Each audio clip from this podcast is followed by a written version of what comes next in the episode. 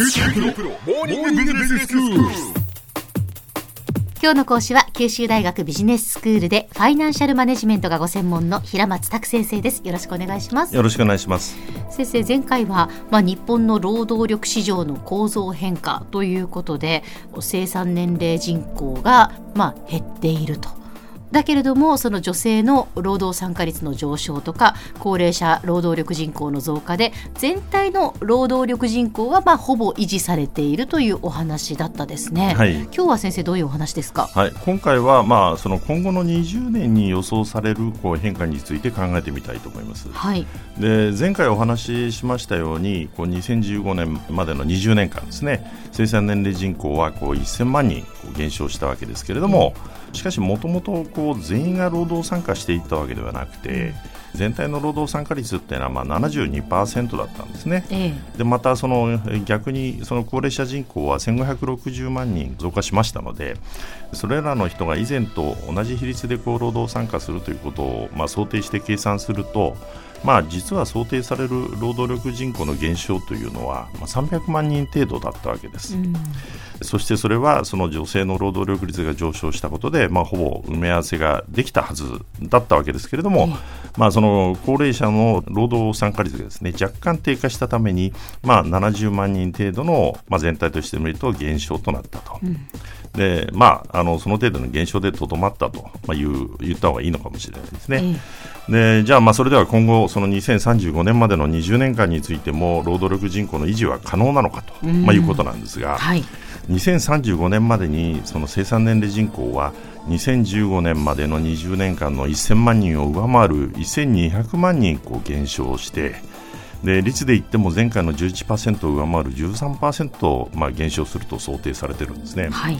でここで高齢者人口の増加を勘案してそれからまた生産年齢高齢者各階層の労働参加率を2015年時点のもので変わらないと、まあ、考えて計算するとですね労働力人口は2035年には2015年比で700万人減少することになるんですね、うん、でこれは前回の20年間の300万人の、まあ、倍以上ということになるわけですね、えー、想定される分はですね。はいじゃあそれではその今後20年間労働力人口を維持するためにはどの階層がどれだけの労働参加率をあの労働参加率にならなきゃいけないかと誰がどれだけ働かないといけないかとですよね。そういうことですね。はい、でまずその生産年齢のその男性の労働参加率は1995年から2015年の20年間でまあ85%で変わらなかったんですね。はいでまあ、あの学生の存在を考えると、まあ、高校生、大学生でいる人などのことを考えるとですね、まあ、この85%というのが、まあ、ほぼ上限とこう考えられるかと思うんですね。でそういう前提に立つとその今後20年間にこの階層の人口が、まあ、3890万人から3290万人へと600万人その減少するのに伴って、まあ、労働力人口も510万人程度減少するということはもう避けがたいんだろうと思うんですね。はいで次にその生産年齢の女性の場合ですね。で過去20年間に、まあ、先ほども言いましたように、えー、労働参加率が58%から67%に上昇したわけですけれども、うん、まあ、これをさらにこう上昇させるとなると、まあ、さらに多くのその既婚の女性や子育て中の女性に、まあ、あの労働参加してもらわなきゃならなくてですね、うん、まあ、ハードルは高いわけですね。そうですね。そのためにはもういろんなことを整備しないと、えー、なかなかやっぱりできないですよね。えーで残る期待はその65歳以上の高齢者ということになるわけですけれども、うん、まあ、2035年までにその増加が見込まれる人口は、えー、410万人と、まあ、前回の20年間の1560万人から比べるとずいぶん少ないんですね。えーで生産年齢の女性の労働参加率が男性並みになったとしてじゃあ残りを高齢者が全部引き受けると、うん、まあ、そういうふうに仮定するとですね高齢者の労働参加率はどれだけ高まらなきゃいけないかと、はい、でこれを計算すると、まあ、31%ということになるんですね。でまたその女性の生産年齢の労働参加率が、まあ、現状の67%とそれからまあ85%の中間の、まあ、75%ぐらいまでしか上がらなかったとするとえー、全体の労働力人口維持に必要な高齢者の労働参加率は37%ということになるんですね。まあ、いずれにしろこう30%台まで上がらなきゃいけないということになるんですね。えー、でところが高齢者の労働参加率は、えー、過去20年間で25%から22%へと実は低下してるんですね。うん、でそうした中ですね、まあ、30%台への上昇があり得るかと、まあ、いうことなんですけれども、えー、えー、まあ、2015年に22%に低下したのは、えー、年齢別人口のこう山を形成している段階の世代が65歳の定年を迎えて、まあ、まだ間がなくてですね再就職が決まってない人が多かったと。で、まあ、現に2018年の、えー、労働参加率、えー、また25%まで戻ってるんですね。でしかし、ですねこれをよく見ると、えー、上昇しているのはむしろその高齢者の女性であって、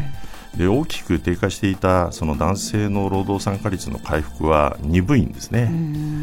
でさらに2035年になった時にはですね段階の世代はもう80代の後半にこう差し掛かっていることになるので、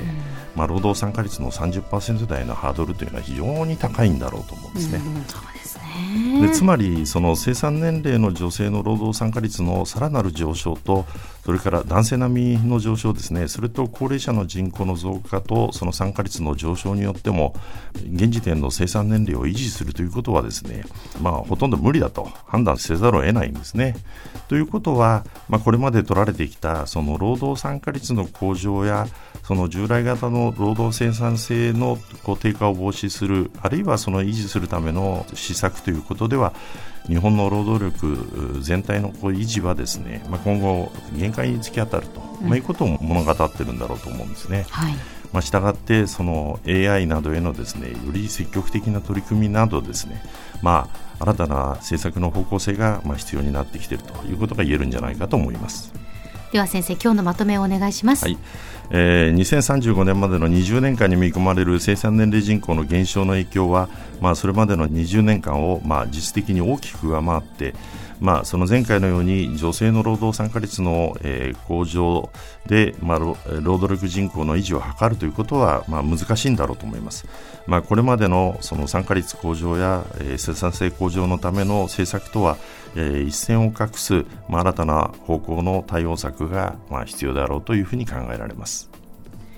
今日の講師は九州大学ビジネススクールでファイナンシャルマネジメントがご専門の平松卓先生でした。どうもありがとうございました。ありがとうございました。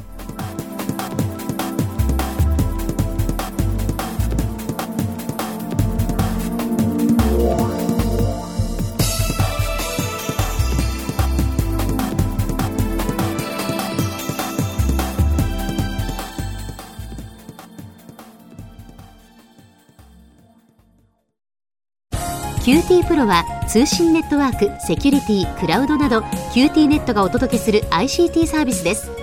九州中に展開した光ファイバー網を基盤に一番身近なビジネスパートナーとして九州の企業自治体の皆様をサポートします。詳しくは QT プロで検索を。